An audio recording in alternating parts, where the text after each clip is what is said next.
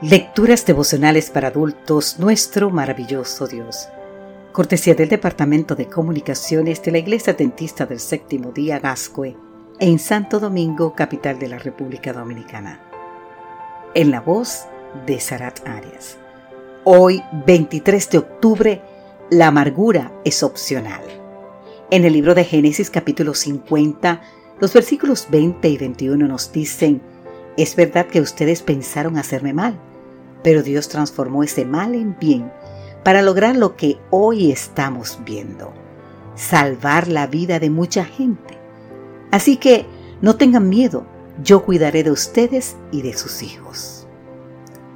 El dolor es inevitable, pero la amargura es opcional, dice la gente, y con mucha razón, porque aunque no podemos controlar mucho de lo malo que nos sucede, sí podemos controlar la forma en que respondemos a los que nos sucede. Tomemos por ejemplo la experiencia que vivió Caitlin Goodley cuando poco antes de su boda su novio le dijo que ya no quería casarse.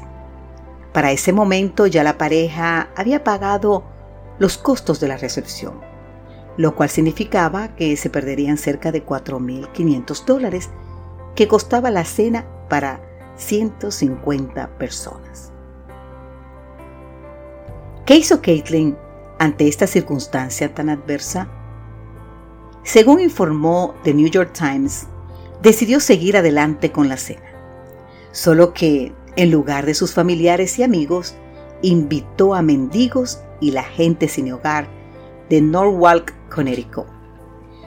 Como resultado de su iniciativa, varios negocios locales donaron las flores y proveyeron el transporte para los nuevos invitados. Te invito a leer en No Wedding, but the Cake is in Western, del 24 de junio de 1990. Ahí está.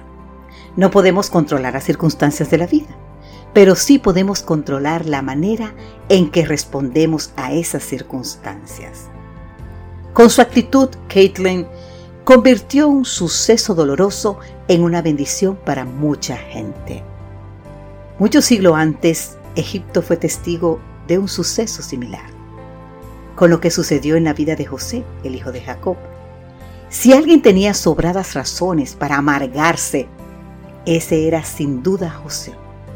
Fue vendido como esclavo por sus propios hermanos, fue encarcelado injustamente, acusado de acoso sexual, pero José no permitió que esas adversidades amargaran su vida. En cambio, fue el instrumento de Dios para salvar la vida de mucha gente, tal como lo señala nuestro texto para hoy, Génesis capítulo 50. ¿Hay algún suceso de tu vida, querido amigo o querida amiga, que hoy recuerdas con dolor? ¿Alguna herida que alguien le causó a tu corazón?